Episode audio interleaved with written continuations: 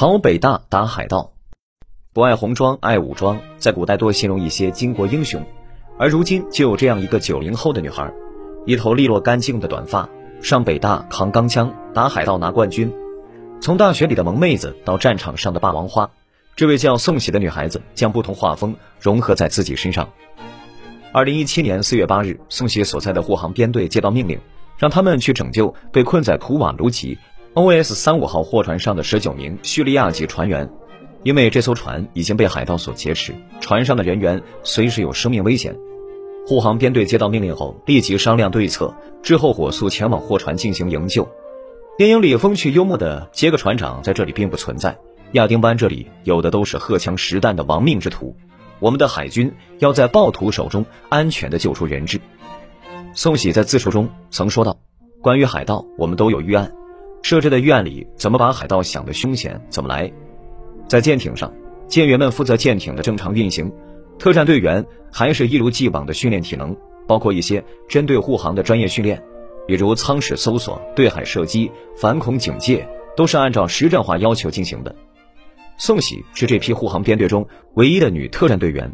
她说：“因为我是女队员，所以让我在后方负责保障。但是当时我的心也是焦躁不安，数着秒，盼着战友们回来，盼了整整一夜。侦查、登船、武力营救，仅仅时隔几个小时，十九名船员便于九日凌晨全部获救。被解救出的叙利亚船员激动不已，他们感慨地说：‘现场有五国军舰。’”只有中国海军第一时间登船救了我们，他们还身披五星红旗，大喊道：“Thank you, China！” 当宋喜作为海军战队战士听到这句话时，激动得热泪盈眶。这是属于中国的荣耀，是海军特战队的荣耀，更是宋喜作为一名军人的荣耀。从北大才女到海上霸王花，宋喜儿时的梦想就是做一名军人。他一九九四年出生在山西。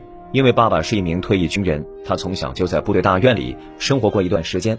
就是这段经历，也让小小年纪的他就在心里种下了要当一名军人的种子。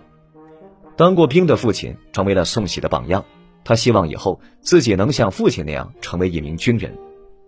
大部分小女孩都是比较爱美的，喜欢留着长长的头发，可是宋喜从小几乎都是短发，曾经留过一次长发后，后来呢也剪短了。别的小女孩喜欢洋娃娃、小熊、布偶之类的，她却喜欢部队的装甲车，一有机会就会爬上装甲车去玩。同样，大家普遍认为女孩应该喜欢的裙子，她也不喜欢穿。一旦穿上裙子，不出半天就成了家中的扫地工具。比起裙子，宋喜更喜欢穿着短裤背心。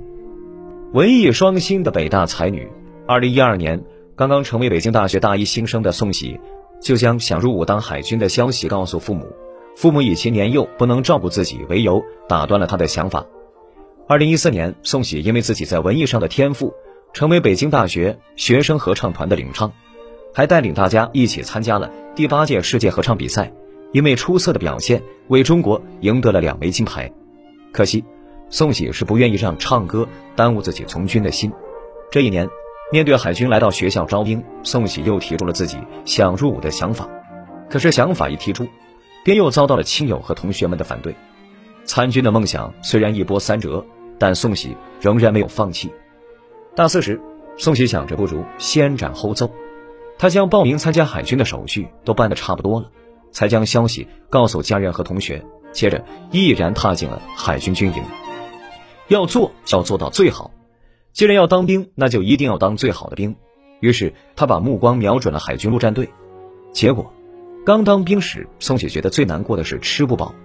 以前呢，在家吃饭，饭菜掉在桌子上，我就不吃了；但是在部队，饭掉到地上，我都捡起来塞进嘴里，根本顾不得脏不脏，太饿了。实战训练不到一个月，宋喜就瘦了二十斤。虽然如愿进入连队，但宋喜大学期间打篮球，膝盖受过伤，每天的高强度训练又让他的腿疼得整宿都睡不着。因为伤痛，他不能外出执行任务。只能苦守在基地打扫卫生，甚至连队指导员劝说他去当话务员。一般人可能想，话务员不像执行任务的兵种那么累，大学生服两年兵役不过是赚个经历，找个不那么苦、不那么累的岗位混两年算了。可惜，宋喜从小就要强，大学要上最好的，当兵也要做最优秀的。好不容易入伍，怎么能摸鱼呢？海军陆战队的选拔是十分严格的，那里的女兵征收名额也十分有限，这也就意味着宋喜要付出比别人更多的努力。为了能够如愿走进自己梦寐以求的海军陆战队，宋喜每天都会给自己制定训练科目，而且每天坚持完成别人两倍的训练量。无论是刮风还是下雨，宋喜从来没有一天间断过自己的训练。像攀爬铁丝网、五公里越野、实弹射击、擒拿格斗这样的训练，他每天都会进行。真的很难想象，一个原本身体并不壮硕的女孩子能接受这么高强度的训练。公子我要是这么训练，第二天真的就躺尸了。除了这些，还有更为艰苦的海训。海训就是夏天最热的时候，到最南端的海边去训练。宋喜说：“在超过四十度的气温下，戴头盔、穿迷彩、穿军靴，全副武装。四十度高温，按照公子的体格，坐着不动，一会儿都能像从水里捞出来的，更甭提再动两下，那直接就中暑了。”宋喜呢，当然也面对这种炎热考验。那时他浑身起痱子，甚至溃烂，一挨床就疼。可是，一个年轻小姑娘，最后硬生生扛下来了。在荒芜小岛上进行野外生存训练时，宋喜所在的侦察连每人每天只提供一瓶水、一两米饭、一小块红薯、一小块芋头。夜里下了暴雨，帐篷坏了，宋喜和同帐篷的另一名战友抱着枪，在大雨中坐了一个晚上。他们只有一个念头：枪一定不能湿，因为在部队，武器是第二生命。功夫不负有心人，年底基地组织实战化考核。宋喜以全优的成绩进入海军陆战队，成为了海军陆战队某旅女子侦察队队员，也是中国海军第二十五批护航编队唯一的一名女子特战队员，名副其实的两栖霸王花。当时的宋喜正擦枪，忽然，连队呢来了个电话，一手枪油的他还是连长帮他举的电话，问宋喜要不要去护航。护航意味着宋喜的努力得到了回报和认可。在训练上不甘落人身后，但是在对待战友心理健康上，宋喜可是十分关注。刚出航的时候，一些首次出海远洋的新兵在颠簸中忍不住呕吐，船上的栏杆也到处都缠着垃圾袋，随时随地都有人要吐，伙食就更差劲了。宋喜描述，绿叶子菜就没有了，天天吃洋葱和土豆。我在厨房帮厨，太知道了，土豆软趴趴、皱巴巴的，全都是有芽的。要把芽切了再吃，洋葱外面就是一层黑毛、绿毛、白毛，外面的皮剥掉还是烂乎乎的，一直剥，最后终于露出可以吃的部分了。一切开，里面的芯儿是黑的。晕船、呕吐，与外界联系只有几部卫星电话，食物每半个月补给一次，几乎天天倒时差。长期这种生活也让很多船员会产生心理健康问题。宋喜就和随舰护士一起，在照顾战友们身体健康的同时。他还会发挥自己专业知识，给战友进行心理健康辅导。看到战友们一个个情绪好转，宋喜下定决心，毕业后读研继续从事心理研究，以后有机会能进入军队继续服务。下一站太空，宋喜的经历在很多人看来都是一生也达不到的高度。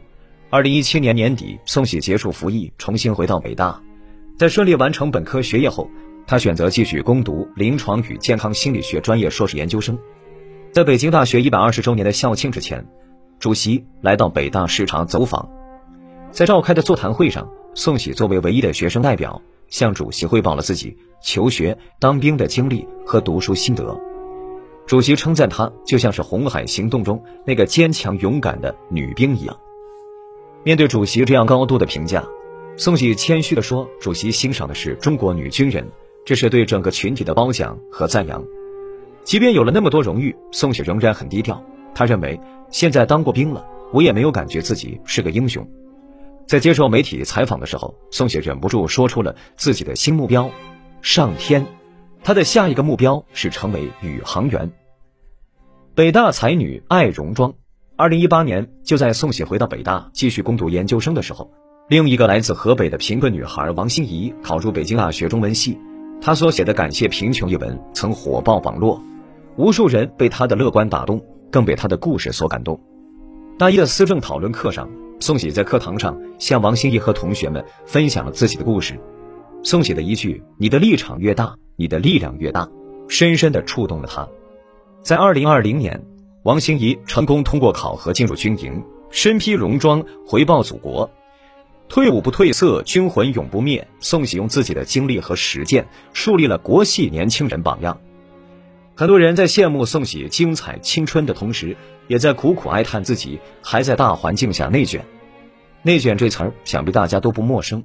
现在网上随处可见各行各业的卷，其实，内卷在很多时代都发生过。现在年轻人奉行躺平主义，归根究底也是不想一窝蜂削尖脑袋去挤。而宋姐的精彩人生，或许可以给我们指出一条不一样的道路。换一个角度，换一个人生节奏，换一个赛道，是不是更加精彩呢？